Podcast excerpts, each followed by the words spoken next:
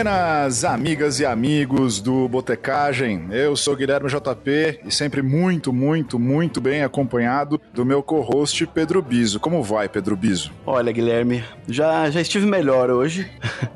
Mas é, essa vida de podcast é tá sempre aprendendo com, com, as coisas que vão acontecendo, né? E agora eu tô aqui tomando tá minha certo, cervejinha. Cara. E vai dar tudo certo. Vai dar tudo certo. Bom, o que, que é uma hora de atraso de gravação, não é mesmo?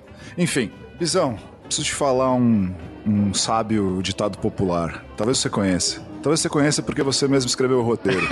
Enfim. Se o campo não planta, a cidade não janta, Bisão. Exatamente. Isso porque hoje a gente vai falar sobre a valorização do pequeno produtor, seja ele é, agro, seja ele do alambique, e o quão importante é surgir mais negócios onde o produto tem menos etapas para chegar pra gente. Né, Exatamente. Bisão? Exatamente. E para isso, nós convidamos a queridíssima Carol Mullets, feliz proprietária da Mercearia Colaborativa. Carol, conta pra gente quem você é, o que você tem feito e o que você anda bebendo por aí. Oi, meninos. Queria primeiro agradecer aí o convite de vocês principalmente para falar de um tema que é tão legal e que tá tão em alta, né? Sim. Porque a gente fala de gastronomia e fala de é, comidinha fresca e comidinha feita com amor. E é isso que a gente trabalha. Eu sou publicitária, sou administradora, tenho há três anos uma loja colaborativa de alimentos aqui em Brasília com o meu marido sócio e mais um amigo sócio. E aí a gente tá aí nessa batalha tentando sempre trazer produtos novos para a galera aqui de Brasília e e para conhecerem a região melhor, né? Muito legal. Só gente boa nesse negócio aí. Então, Bizão, de novo, né? A gente tava falando antes, é só gente do sul, gente de Brasília, né? Gente que gosta de comer e publicitário também, né? A gente é. precisa trocar os nossos círculos é. de amizade, cara. Tá complicado. Enfim. É, a, Carol, a Carol trabalhava na Elemídia. Olha só, cara. Sim! Larguei é. tudo. Tudo. Mais um caso de sucesso de quem larga a publicidade. Talvez seja isso. Enfim. Graças a Deus. Eu, eu, eu ouvi um amém? Amém! Barman! Enfim. Barman, boa! É, Carol, fala pra gente dessa ideia meio louca, inovadora de criar a mercearia colaborativa, assim, quais os degraus que vocês passaram desde o começo e que vocês estão agora subindo também? É, bom, é, é um degrau diário, né? A gente diz aqui que não se mata um leão por dia, se mata um leão por hora. é, bom, a gente começou com uma ideia de conseguir trazer um, alguma coisa inovadora para Brasília, né? Porque aqui a gente ainda é muito estigmatizado como ah, a cidade que só tem servidor público, ou então só trabalhos muito caretas. Até as agências de publicidade aqui têm essa pegada de atender conta de governo. Então é uma coisa tão assim nichada, né? E a gente queria sair um pouquinho disso, queria oferecer. É, é, o segundo, é o segundo mercado de ternos do Brasil, não sei se você sabe disso. Não sabia. É não é uma piada, não é.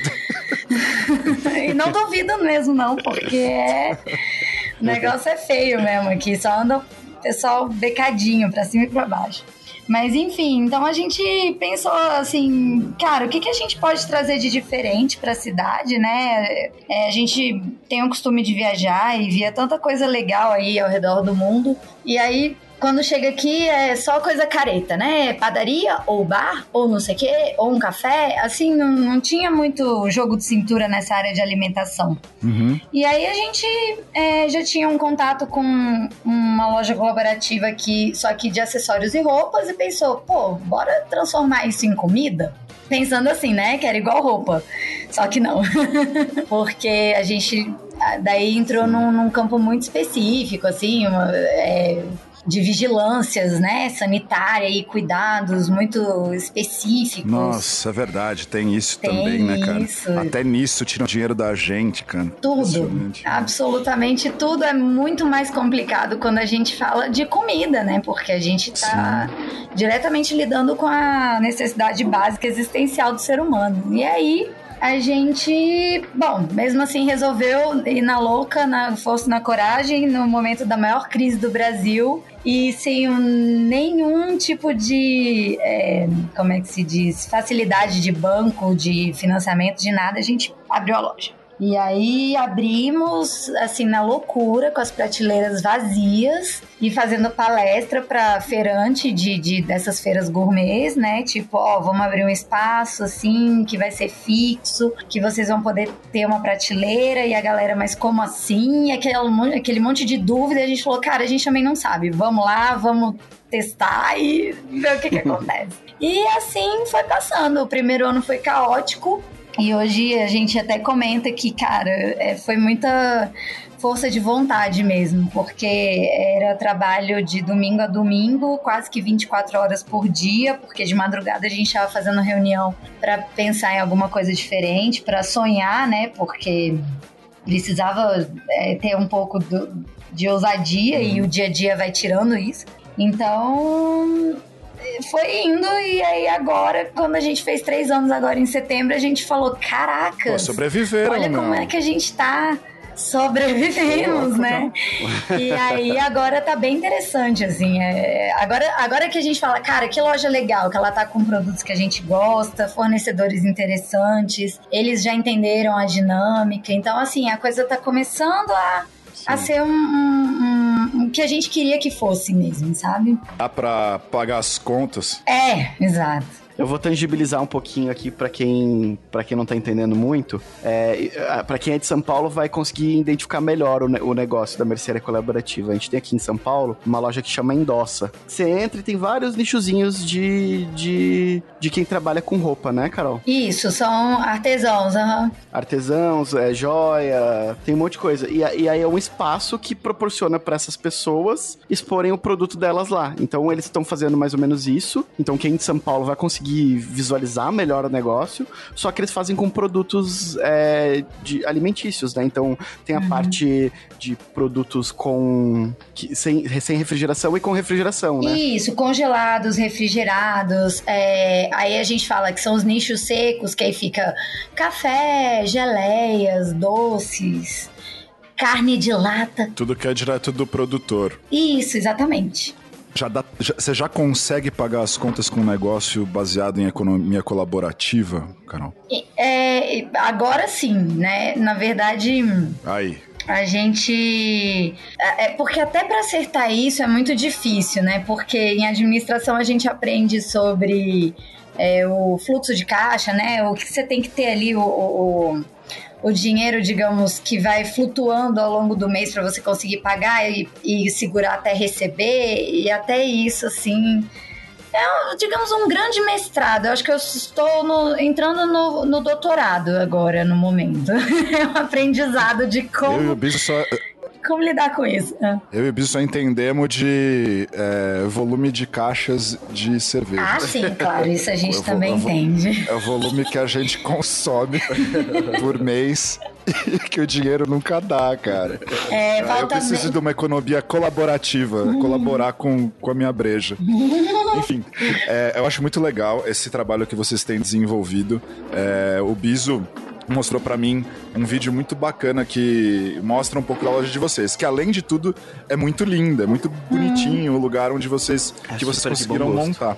A gente tava vendo é, nesse vídeo tem um produtor de leite Sim. e depois o Biso, o Biso vai dar uma falada sobre isso, eu não quero dar spoiler, mas além desses caras, é, vocês, você sente que vocês fizeram bem para novos outros produtores? Assim, gente começou a prosperar é, sem a necessidade do intermediário, que tá tendo uma vida legal agora? Uhum. É, eu, a, a gente, na verdade, conseguiu construir vários mini cases, vamos dizer assim, lá na loja, né? Uhum. Esse produtor de leite que vai, vai ser falado mais tarde aí, né?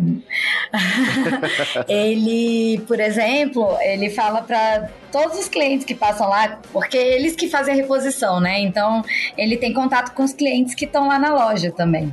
E ele fala: olha, o que me faz estar vivo aqui como a, a empresa até hoje é a existência da mercearia, porque foi a partir daí que eu realmente comecei a acreditar que o meu produto fazia bem para as pessoas, porque uhum. leite hoje em dia, com esse tanto de intolerância à lactose e as pessoas se livrando, não querendo consumir, ele conseguir crescer um mercado é, é uma coisa realmente inacreditável. Assim. A gente fala, cara, é a qualidade falando por si só, né? Enfim, mas além dele, a gente tem outros, outros fornecedores que saíram de lá para abrir loja própria, assim, que é, foram investindo fundo mesmo e entenderam como que funciona esse processo.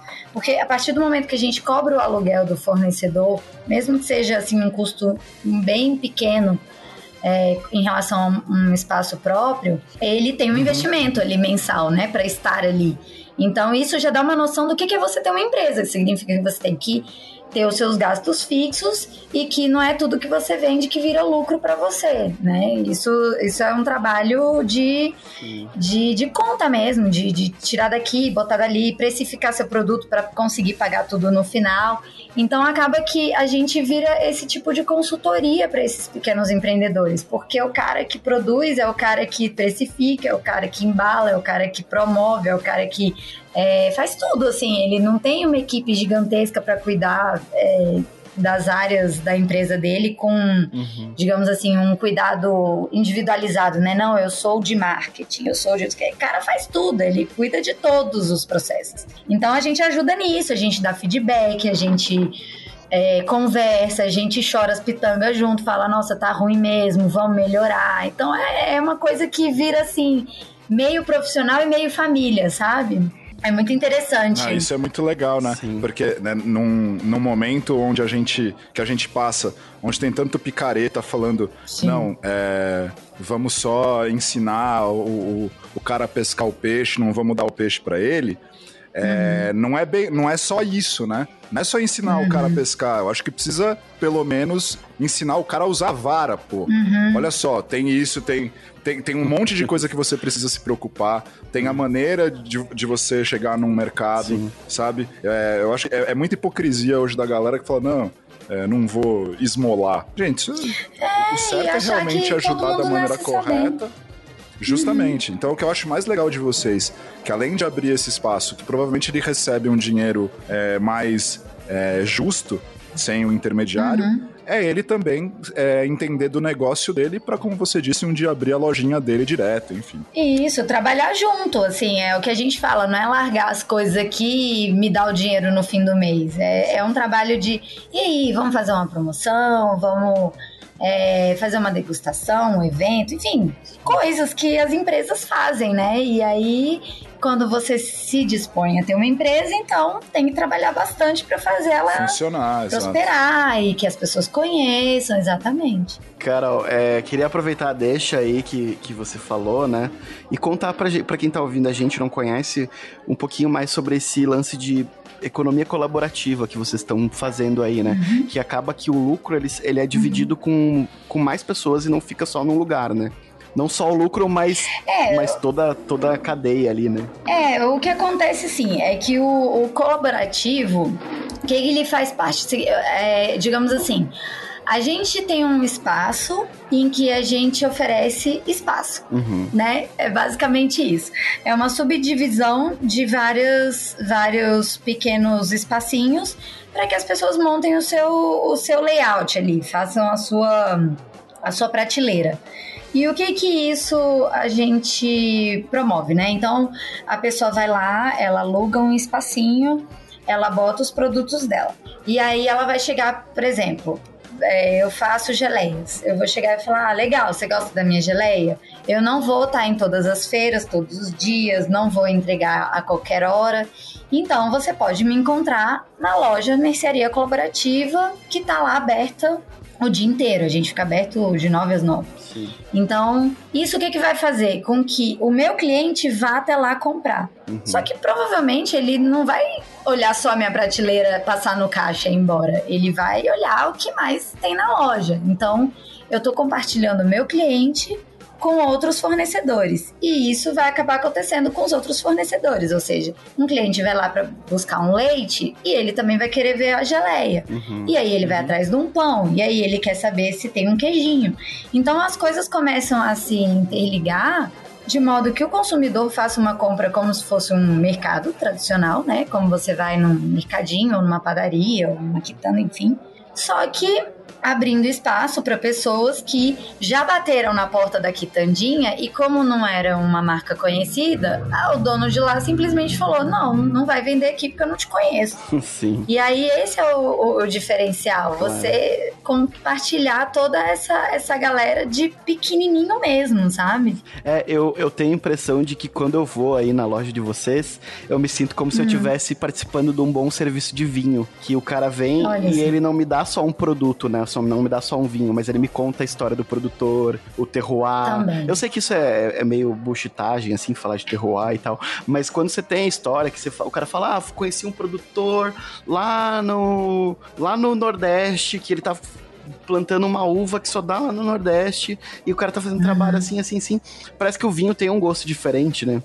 E eu acho Sim. que. Não, e valoriza de uma outra maneira também. É... Né? Quando você sabe a história, é. você, você acaba comprando, às vezes, mais por causa da, da história. É. E eu acho que eu acho que o leite, que a gente pode entrar no nosso assunto agora, né? Ele tem muito uhum. disso, né? Porque, putz, quando eu fui aí, eu conversei com um cara, e o cara, tipo, me contou que ele tinha 25 vacas, né? E as 25 uhum. vacas produziam tudo que ele fazia para vender ali, gerava um sustento dele, ele falava, pô, na primavera o leite fica mais gostoso porque elas comem flor. E, e, e mano, uhum. você sente quando ele fala isso no leite, é totalmente diferente, né? É isso mesmo. É, a, a gente fala que lá tem muita coisa da cozinha cozinha afetiva. Uhum. Que é quando você, cara, vai num almoço de domingo, na casa de um amigo, de um parente, de alguém assim que você gosta muito e a pessoa fala: Cara, eu sei que você gosta de, sei lá, nhoque, né, biso? Aí pega e faz um nhoque, velho, maravilhoso. Você fala: Gente do céu, que delícia. Ela, ela não faz ideia de, do duplo sentido, né, que teve essa brincadeira. Ah, sim. é, é porque eu tenho um amigo, eu tenho um amigo chamado Nhoque que já foi entrevistado aqui. Oh, foi mal aí, Nhoque, desculpa, não era você, cara cara. é porque o Biso, enfim, eu vou contar rapidinho. O Biso fez o nhoque uma vez que a gente voltou de viagem, porque ele já morou aqui em casa com a gente, ele é meu filhote. Então, tipo assim, ele fez um nhoque que eu voltei de viagem e falei, meu Deus, olha que, que que é isso? Tava a mesa posta, tudo bonitinho, ele ainda botou uma farofinha em cima. Negócio de louco. Ninguém botou fé Enfim, na farofa do nhoque. Imagina, agora a gente replica até hoje. Sempre, farofa, nhoque, tudo a ver. Deu nhoque match. sempre surpreendendo, cara. Maravilhoso. Mas enfim, então essa historinha, cara, é que faz o pessoal, assim, ficar apaixonado mesmo. O Biso tem razão. O, o, o, o, Leite, cara, ele, ele conversa com as pessoas, é fascinante, assim. Primeiro pelo amor que ele tem pela fazenda, enfim, pelos animais, né? Então também ele cuida tanto da, da dessa produção do leite que as vacas não sofrem para dar leite, não é nada assim é, industrializado uhum. naquele tipo, ai, você vai encontrar pus. Não, ele faz um negócio muito de fazendinha mesmo. Então parece que você acordou, foi ali, tiraram leite da vaca e tomou direto, sabe? Não tem muito processo no, no, no meio do caminho. Mas é lindo demais de ver mesmo. Carol, você tem. E você tem, assim, de de coisas novas, gente curiosa por aí que produz coisas legais. Tem novidades? Tem coisas que você tem encontrado de coisa mais bacana? Tem. É, a gente teve o primeiro caso, assim, de produto que não existe na loja, que era o suco comestível, em que um cidadão hum. muito inteligente aqui de Brasília desenvolveu um... É tipo água em pó. É tipo isso, né? Fazer uma coisa que não existe. Não existe. O cara simplesmente falou, cara, eu, provei, é eu vou fazer um processo de desidratação. Aí você pensa, ah, então fruta desidratada. Não, porque ele fez um suco e ele conseguiu fazer uma desidratação e ele vira tipo uma hóstia, assim, um negócio bem fininho, um biscoitinho, crocante. E os chefes de cozinha pira, né, total, porque é um negócio assim muito louco de, de, de, de incluir numa, numa finalização, porque ele é meio acidinho, assim, então é, é muito bacana né, o produto dele. E aí, enfim, ele fez uma coisa que não existia. E agora, essa semana, a gente recebeu o, o Mister Alho, que hum, ele fez um confit de alho, mas ele triturou tão triturado que vira uma areinha embaixo do, do, do potinho, assim, e você usa depois de produzir a comida. Tipo assim, você vai fazer um macarrão alho óleo. Então você faz o macarrão e depois que você joga essa misturinha lá do azeite com alho, e pã, vá lá, tá pronto. É, hum... é tipo isso. Isso deve ser sensacional. Cara. Gente, eu vou fazer Muito até um, um, Sedex e vou mandar umas coisinhas pra vocês. Porque se Muito eu soubesse bom. antes, eu tinha já pra vocês irem perguntar... comendo e falando. É, eu, eu, eu, ia perguntar isso pra vocês. Vocês estão com algum. Pro, é, tem, tem projeto digital disso tudo? Tem e-commerce? Como que vocês estão indo pra esse lado? Se Ainda não. Ainda não. Porque essa, essa questão de migrar produto alimentício de estado é um negócio meio complicado, assim, sabe? Boa, o queijo boa. passou por um, por um processo aí bem barra pesada e agora que liberou para sair da Serra da Canastra para São Paulo, para Brasília, para outros estados, assim, sabe? Então a gente ainda meio que tá segurando isso. A gente faz delivery aqui em Brasília e tem muita gente aqui em Brasília que pega o saquinho, faz lá suas, suas comprinhas e leva para alguém de outro estado. Tá. Mas a gente mesmo em viagem, a gente ainda não, não chegou nesse, nesse ponto. Torcemos para que isso aconteça em breve. Com certeza. Torçam, vamos lá. e Carol, eu queria que você falasse um pouquinho como que esse negócio transformou sua vida. Você consome diferente hoje? Você, você, você mudou a, a forma que, que você vê o consumo? Sem dúvida. É eu acho assim, é, a gente não, não muda do dia pra noite, né? Acaba que a gente também não vai mudar 100% dos hábitos. É claro que eu continuo comendo ainda alguma coisa ou outra que eu não tenho nem noção de onde venha e do que, e do que seja feito. Mas a gente valoriza, sabe? Bem mais. Então, existem certos, certas linhas de produtos que eu não compro mais no mercado. Eu realmente só pego lá na loja e compro do, do, dos fornecedores, né? É, porque eu acho que faz toda a diferença. Tipo, o, o, leite, tipo, tem algumas comidinhas congeladas. Eu nunca gostei de comida congelada, assim, sei lá, uhum. de mercado, esses de, de grandes indústrias. E aí, é, é, é alguns desses produtos eu realmente não consigo mais é, cogitar em, em, em comer no, no mercado. Muda muito. E outra, quando você come industrializado, você sente, né? Aí você fala, nossa, que horror. Por que que eu tô fazendo isso? Comigo, né? Tem muita coisa legal na mercearia, uhum. muita coisa legal. Você vai lá, você vê uma menina que produzia pão de queijo, aí vende pão de queijo dela lá, tem leite, tem iogurte, tem vinho, né? Fala um pouquinho das bebidas aí que vocês também têm, né? Sim, é, vocês... as bebidas, na verdade, as cervejas, a gente tem focado só nas artesanais aqui de Brasília. Então, a gente só tem rótulo de, de cerveja artesanal daqui. E aí foi massa que a gente descobriu uhum. quanto de cervejeiro brasiliense que a gente tinha, né? E às vezes não tava tudo espalhado por aí e a gente não conseguia encontrar num lugar só. Então as cervejas assim já tem uma produção local bem significativa. Nosso espaço não é muito grande, mas então a gente consegue fazer uma seleção bacana. Eles tem bastante é, rótulos lá. E vinho, a gente é, ainda não conseguiu transformar nesse nichozinho, tipo cerveja, né, de produção local, porque uhum. só tem uma vinícola aqui em Brasília, que é perto de Pirinópolis. E, inclusive, a gente ainda não conseguiu esse vinho também, porque eu,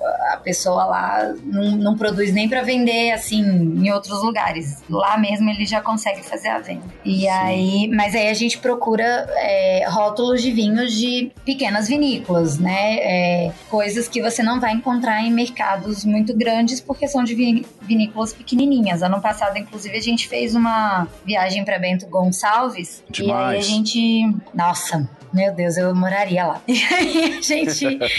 é, foi só nas pequenininhas mesmo, fazendo degustação e tal. E aí a gente queria trazer pra cá. E mesmo assim foi muito difícil. A gente não conseguiu trazer quase nada, assim, pra ter o giro frequente, né?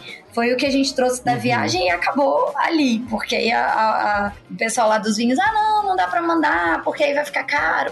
Então você vê que até o jogo de cintura do pequeno de lá também não, não consegue chegar aqui com tanta facilidade, né? Sim, sim. É legal você falar disso, Carol. É, é uma das uhum. coisas que a gente nota. Bom, você estava falando da produção de cerveja local, né? Isso podemos falar aqui em São Paulo, a gente está muito bem servido pela, pela região, assim. A gente não está deixando nada Com a certeza. desejar para as marcas gringas, pessoal muito competente que uhum. tem feito coisas muito gostosas para cá. E como que isso uhum. aqui começou a fomentar a produção. Então assim, é, é meia dúzia de cara que aprende que começa a passar isso para frente e que vai transformando isso num uhum. novo modelo de economia, né? E mais do que isso, isso uma boa conversa é. de bar também a cada produto novo que aparece. É. Fala um pouco disso pra gente, uhum. assim, claro. como que o pequeno produtor acaba é, influindo na economia da cidade? Bom, é, acaba que você cria uma, uma economia é, assim, mais inteligente, eu diria. Porque o que que acontece? Toda vez que a gente fazia pedido, por exemplo, de cervejas artesanais aí de São Paulo, a gente, para receber esse produto aqui em Brasília, tem o frete, né? Que é o, o o caminhãozinho vindo lá, pá, não sei o quê. E além de tudo, quando ele entra no ODF, ele já tem uma taxa muito significativa, assim, no valor do produto, que deixa ele muito mais caro do que, de repente, uma cerveja que venha da Alemanha. Um produto, é, né? uma tarifa Porque... interestadual, né, que eles cobram. Exato, exato. Então, o que que acontece? Tipo, aí você pega, por exemplo, uma cerveja alemã lá, tal, não sei o quê, ela vai ser vendida a um preço bem baixinho, né? Então, quando você faz a taxação, ela vai chegar aqui com um valor, sei lá, 20 reais. O pequeno produtor, por exemplo, de São Paulo, ele já vai fazer uma cerveja que ele não vai poder botar uma, um, um valor muito baixinho, senão ele não, não se uhum. sustenta, né? Então ele, para mandar para cá e tudo mais, vai virar um, um, um, valor final significativo. E aí o consumidor final não consome, ela não tem tanto tempo de validade, porque os métodos artesanais vão reduzindo o tempo Sim. de vida do, do, alimento e aí você tem uma perda, né? Então, é, o que que essa produção local ela influi nisso tudo? Num processo em que você tem menos taxa, você não conta com frete, com outras coisas, porque a produção tá aqui mesmo e você, como se diz, você está usando o máximo possível dos recursos da própria região. Então você vai ter um. Exatamente, acaba valorizando o produtor em si também, né? Exato. De, dele, ele tem um, o espaço dele para mostrar o que produz e, óbvio, conseguir sobreviver né? Porque como Exato. você disse antes, é tanta indústria aí. Nossa, gente, vocês estavam falando de, de queijo, tá? Eu lembro daquela história da, da holandesa que chegou aqui no Brasil detonando todos os microprodutores e os médios produtores de queijo. Acabou com tudo, Mato Grosso do Sul, região, todo mundo. E a chefe de cozinha lá que teve os queijos detonados lá no, no, no Rock in Rio porque tava sem o selo do... do... Da Anvisa lá. Da Anvisa, é, tipo, da, da, certificando o produto de que ele podia ser... Não era nem da Anvisa, era um selo de, de intermunicipal, Isso, né? é um selo que, que ah, eles é. fizeram baixar lá, o... Ah, ele tinha o selo da Anvisa, mas como ele não tinha o selo intermunicipal, por ele ter vindo de outra cidade, ele não poderia estar onde ele estava. É, exatamente. Mas enfim, é, é uma discussão, é uma discussão para outro episódio. É, isso aí, isso aí é, é, barra pesadíssima, assim. Discussão do quê? É, para outro, pra outro episódio. Queijo, enfim. Que? É... eu, eu esqueço que o nosso host é um tiozão. É, piadas de tiozão ao cair da noite, tiozão. É, gente, infelizmente temos que ah. terminar nosso, nosso papo. É, dá vontade. Mas já, gente. Pois é, assim, tudo, tudo que é bom dura pouco. Não tem jeito, Carol. Não. De qualquer maneira, oh. é, eu queria antes perguntar para você quais são os planos daqui para frente, assim. O que, que vai acontecer? Para onde vai a mercearia? Vocês vão franquear esse modelo? para outros lugares, para cada um também poder consumir produtos locais? O que, que vocês estão pensando? É, já, já, já está sendo pensado aí, de repente, de chegar nesse ponto, mas por enquanto a gente quer hum, abrir mais espaços como a, a, mercearia, porque ela está numa região aqui da, da, de Brasília. A gente quer ver se chega em outras, outros bairros aqui da cidade, porque também já é uma, um pedido dos nossos clientes. E sem dúvida, assim, a franquia ela ela pode ser uma possibilidade é, para poder pelo menos que, que, que outros empreendedores locais em suas próprias cidades consigam achar, né, esses fornecedores tão bons que tem em cada cantinho desse país, assim. Eu queria que tivesse, sei lá, uma mercearia Pará pra gente ver tudo que Eu tem de novidade queria, lá no também. Pará e conseguir ter uma referência da cidade, da, da, da, do, do, estado, né? é, numa lojinha. Então, assim, eu, eu queria que mais gente abraçasse essa causa pra gente ter um, um mercadinho desse em cada canto que a gente vai para conhecer um pouquinho mais da cidade, dos produtores, da culinária, enfim de tudo que a Muito gente bom. consegue Ó, botar na barriga. Vocês que continuam ouvindo a gente, é, depois entrem no merceariacolaborativa.com.br para vocês ficarem com água na boca dos produtos que a Carol vende lá. É, além uhum. disso, tem o blog deles, onde eles falam do, desse, desse mercado local e da importância do produtor. É, vocês têm Instagram, cara? Não tô achando aqui. Temos sim, é Mercearia Colaborativa. A gente vai deixar todos os links aqui no, no, no post. E quem tiver dúvida, manda mensagem pra gente aí no botecagem.gmail.com, botecagem é, no Twitter, no Instagram. É só mandar que a gente manda também, a gente responde rapidinho. É isso aí, galera. Lindezas. Carol, muito, muito obrigado. Biso, você tem alguma dúvida?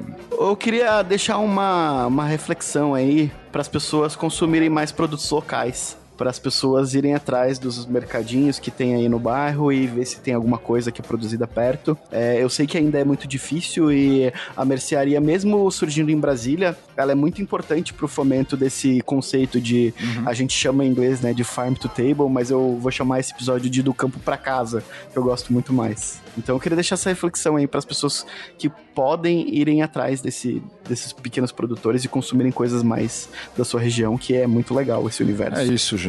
É do hum. campo para casa, da história familiar, da história de vida para mesa do bar, que é onde a gente gosta de conversar. Carol, novamente muito obrigado.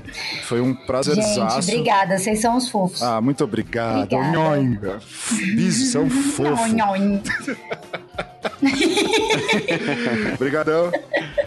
Você quer deixar algum recado final, Carol? Ah, eu queria deixar um beijo para vocês. Obrigada pela oportunidade aí de divulgar esse modelo e, enfim, essa filosofia aí de vida que a gente se apaixonou e convidar vocês para virem, para sentar na mesa lá que a gente tem também espaço para botecar um pouquinho e botar o papo em dia e vamos lá, vamos comer, vamos beber, vamos Vamos que feliz. vamos. Vamos ser felizes, Biso. É isso, então. Galera, muito obrigado pela audiência. Beijo do Biso. Beijo. E saúde.